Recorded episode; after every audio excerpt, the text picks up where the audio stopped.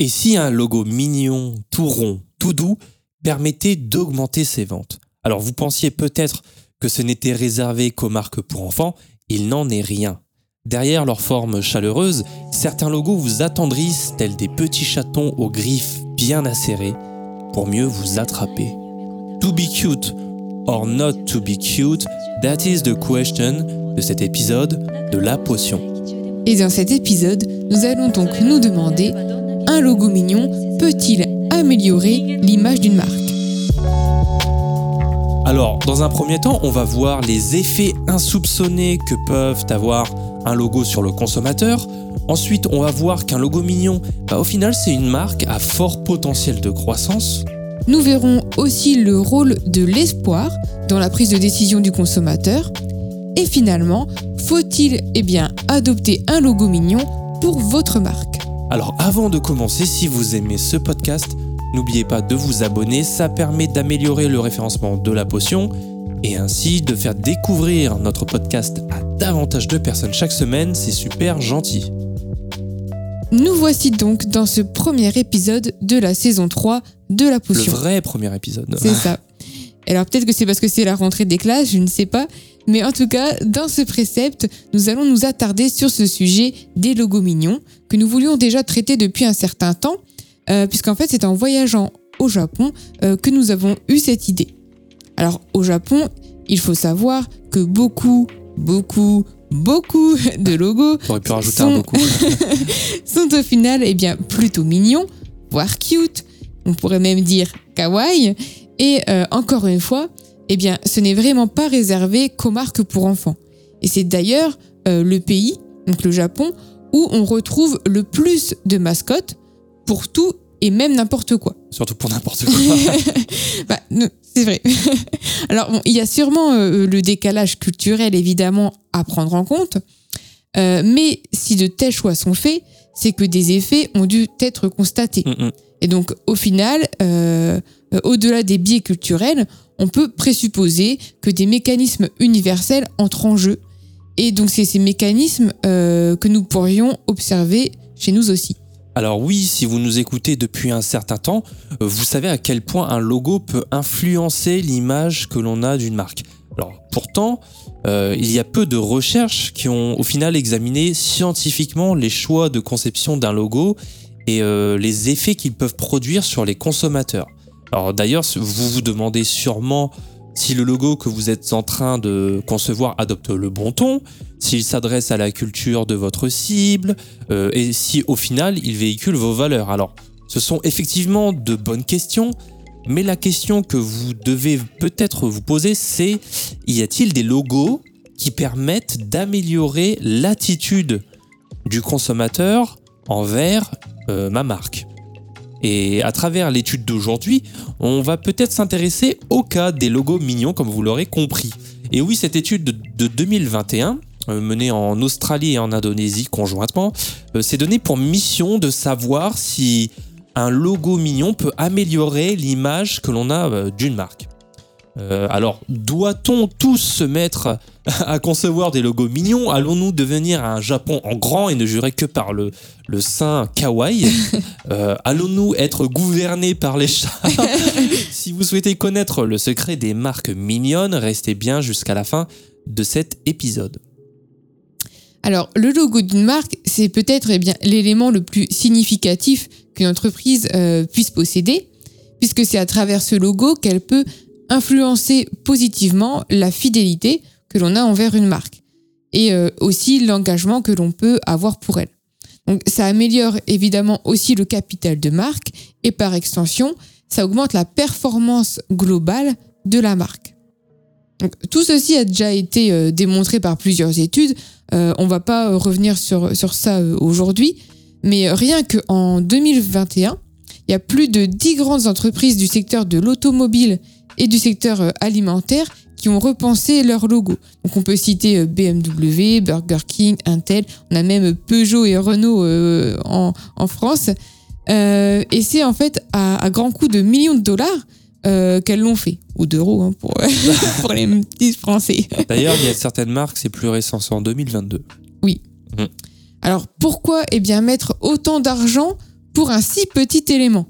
Parce que redessiner un logo existant, ça doit pas demander beaucoup de temps. Enfin, peut-être ce que les clients disent Voilà. toujours.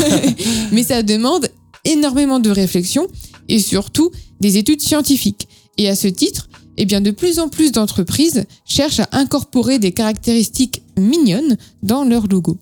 Alors, pour citer euh, un des exemples euh, les plus parfaits, on, va peut-être citer euh, l'exemple du panda noir et blanc de la WWF, euh, avec ses formes arrondies. Cet animal, bah, il en devient presque une peluche, un nounours, à, qui on voudrait faire un gros câlin.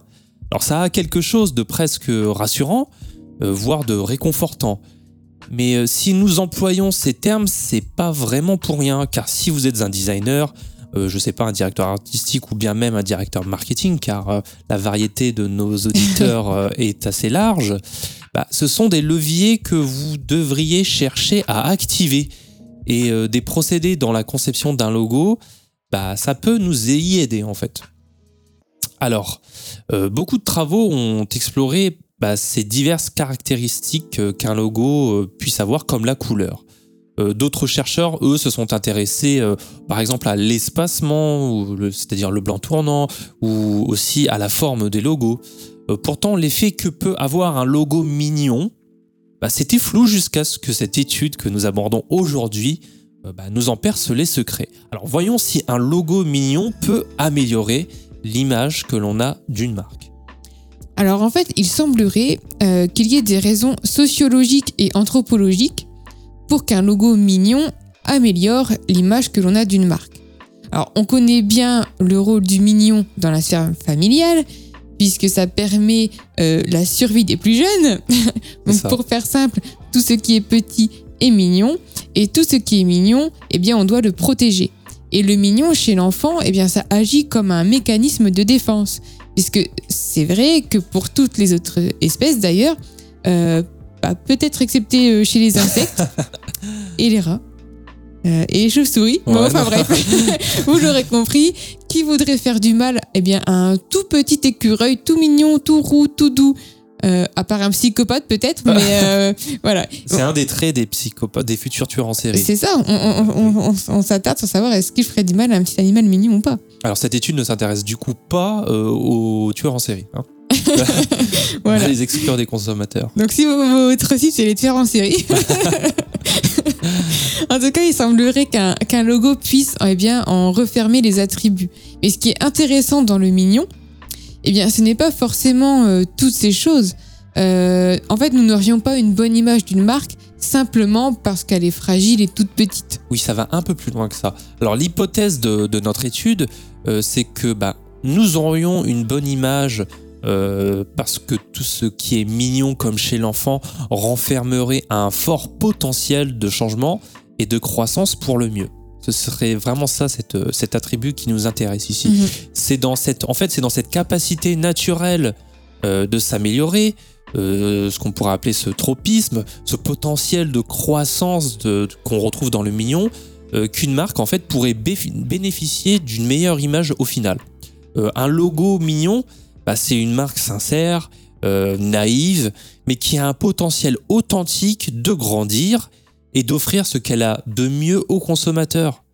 Alors au final, ceci rendrait les consommateurs optimistes vis-à-vis de la marque et de son avenir. Et comme dans toute relation, eh bien nous cherchons euh, la confiance, un gage d'amélioration. Bah, du coup, ça en constitue un bon indice.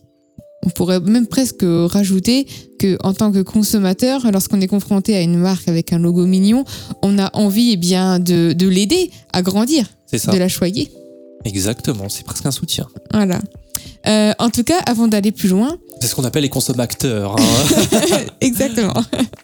Euh, alors là, du coup, on va voir eh bien, les effets qu'un logo peut produire sur le, consomma- euh, le consommateur, hein, et pas le consommateur, dire un consommateur, oui. de manière globale. Euh, et en fait, d'ailleurs, même avant ça, eh bien, on va revenir sur ce qu'est un logo.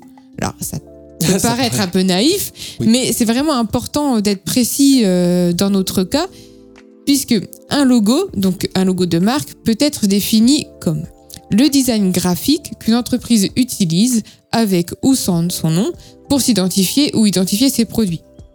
Donc un logo de marque, c'est essentiel puisqu'il peut attirer eh bien l'attention des consommateurs et leur rappeler eh bien euh, une marque particulière, différenciant cette marque des autres.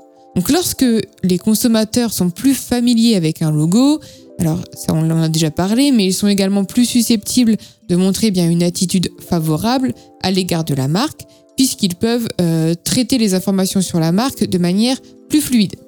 Et les consommateurs sont également plus engagés avec une marque avec un logo plus familier, ce qui conduit eh bien, à de meilleures performances financières pour la marque, évidemment. Alors ça, c'est du coup une, un souci euh, technique, hein, tout Mhm. simplement.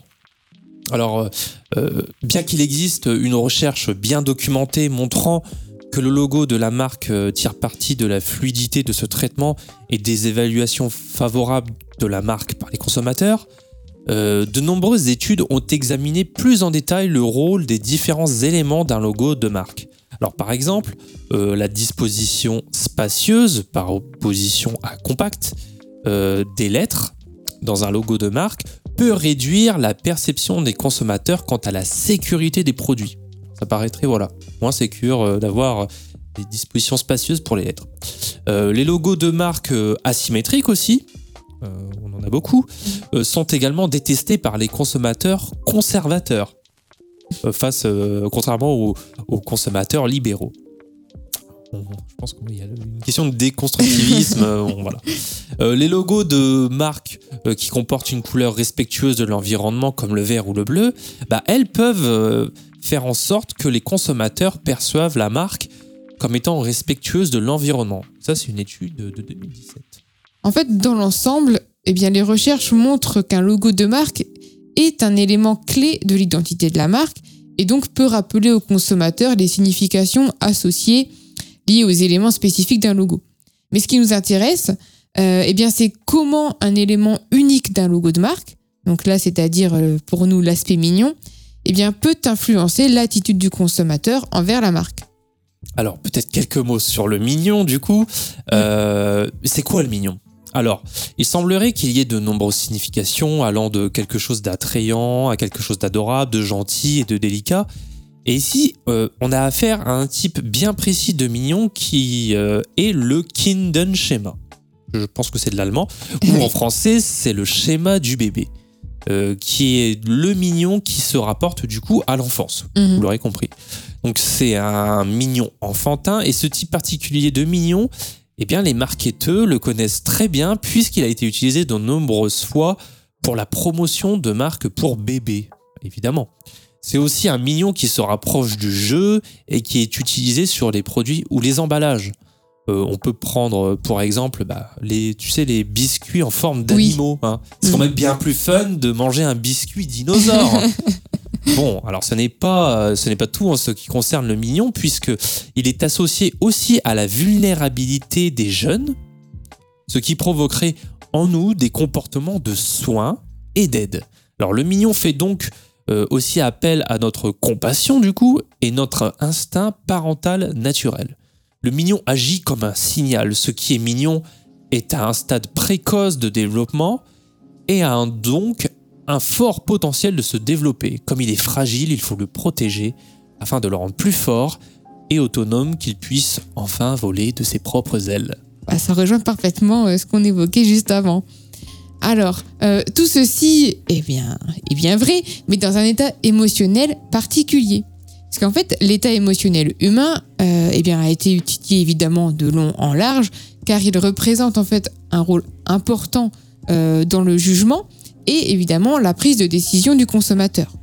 Alors, il faut que la marque se prête à ce jeu du mignon. On ne va pas faire un logo mignon pour une marque de voiture. Voilà, euh, une automobile de luxe avec un logo de panda, ça serait un petit peu étrange. J'ai des voitures pour enfants. oui, bah, voilà, c'est ça. Euh, donc, euh, le secteur de la marque, eh bien, il est évidemment primordial, mais c'est surtout l'état émotionnel du consommateur qui l'est. En marketing, vous savez à quel point euh, voilà, les émotions sont suscitées dans les publicités, et euh, dans notre cas, il semblerait qu'un sentiment particulier soit ciblé par le mignon. Eh bien, c'est l'état émotionnel euh, de l'espoir. Alors, ce qui nous renvoie évidemment à l'importance du secteur de la marque, puisque pour une marque dont les valeurs amènent à l'espoir, eh bien le caractère mignon prend toute sa place. Oui, l'espoir, en fait, c'est bah, c'est l'évaluation de l'orientation future d'une chose. L'espoir, ça survient lorsqu'un individu envisage un objectif important mais incertain dans l'avenir. Euh, L'espoir, ça peut être décrit comme une émotion d'anticipation et qui reflète le plaisir de la perspective d'un élément souhaité dans l'avenir. L'espoir, c'est ce qui rend les individus optimistes sur la réalisation d'un objectif qui est au final incertain et aussi ambigu. Cet état de concentration en fait sur l'avenir, bah, c'est singulier à l'espoir. Et dans le cas d'une évaluation d'un consommateur, on peut s'attendre à ce que ces consommateurs pleins d'espoir soient susceptibles euh, d'être optimistes quant à une marque qui suscite ainsi des indices de croissance potentielle grâce à un logo mignon. Une phrase un peu compliquée, mais voilà, repassez là. Bon, alors, euh, notre étude, du coup, euh, elle pose deux hypothèses. La première, c'est que les consommateurs évalueront euh, plus favorablement une marque avec un logo mignon lorsqu'ils éprouvent de l'espoir. On insiste bien de l'espoir et non pas du bonheur ou un état émotionnel neutre. Vraiment de l'espoir. Hypothèse 2, euh, l'effet du logo, donc du logo de marque mignon chez les consommateurs qui ont de l'espoir sera modéré par euh, les perceptions de la croissance potentielle. Les résultats de cette étude sont très clairs. On rappelle qu'elle tente euh, en fait d'examiner comment un logo mignon peut augmenter l'image des consommateurs envers la marque, c'est ce qu'on vient de dire, en particulier chez les consommateurs éprouvant de l'espoir. Et les résultats en fait de cette étude, bah, ils sont très intéressants puisqu'ils montrent bien que dans le cas d'un état émotionnel d'espoir, les consommateurs évaluent favorablement le logo cute face à un logo qui n'est pas cute. Et ceci, bah, ce n'est pas le cas dans un état de joie, par exemple. Euh, donc, nous voyons bien que le rôle de l'état émotionnel est important. Et pour ceux qui euh, nous écoutent sur notre site, bah, vous pourrez retrouver les chiffres ainsi que les schémas qui détaillent tous ces résultats euh, de l'étude. Alors, eh bien, cet épisode souligne l'importance pour les marques et les entreprises de communiquer leur potentiel de croissance et de développement à leurs consommateurs. En fait, grâce à cette compréhension du mignon et de la manière de l'utiliser dans le logo de votre marque, vous êtes à même de communiquer le potentiel de croissance et de développement de votre entreprise. Et en fait, comme euh, eh bien, les résultats l'indiquent, euh, ça va nous conduire à une attitude euh, envers la marque qui sera plus favorable. Donc, euh, si, comme nous l'avons dit, vous êtes dans un secteur qui se prête à ce type d'état émotionnel, eh bien, incorporer un aspect plus ou moins mignon dans votre logo, ça peut être une très bonne stratégie. Mais encore une fois, euh, ceci est valable si et seulement si vous êtes dans un secteur bien particulier où l'espoir du consommateur est possible. On pense euh, bien évidemment à toutes les associations caritatives, euh, aux acteurs de l'économie verte, au secteur de l'éducation. Voilà, après il y en a, il y en a d'autres, mais euh, Mais oui, oui, c'est ça. Tout ce qui, en fait, euh, aussi porte une mission dans l'avenir, c'est ça. avec une perspective d'évolution. Exactement. Bon, voilà, des entreprises qui, même dans la tech, qui tentent d'innover. Oui. Il y a énormément de secteurs dans lesquels l'espoir joue un rôle important. Euh, D'ailleurs, euh, en fait, la conception de votre logo, bah, elle doit pas forcément être full mignon. hein. Euh, y incorporer quelques petits éléments, ça peut être aussi une bonne idée. Euh, simplement, d'ailleurs, arrondir les angles, bah, c'en est une autre tout autant valable. Comme on avait pu le voir dans l'épisode de la saison 2. Oui, c'est ça, exactement. On l'a déjà euh, abordé dans l'épisode sur les formes arrondies. Si tu te souviens très Oui. bien, pour euh, voilà. Euh, et si d'ailleurs vous avez écouté cet épisode, vous ferez des liens très évidents avec celui d'aujourd'hui. Alors, il ne vous reste plus qu'à explorer ces possibilités. Euh, nous ne le vous dirons jamais assez. Concevez, mais surtout testez le ressenti sur un panel significatif, c'est-à-dire pas euh, trois de vos amis, euh, et faites, faites vos propres conclusions sur ce qui marche au final. Eh bien, en tout cas, c'est tout pour aujourd'hui. Si vous avez des questions, on vous invite à en discuter avec nous directement sur Instagram. Et on vous rappelle que la potion, tous les mardis. Voilà, n'oubliez pas, une potion est un secret bien gardé.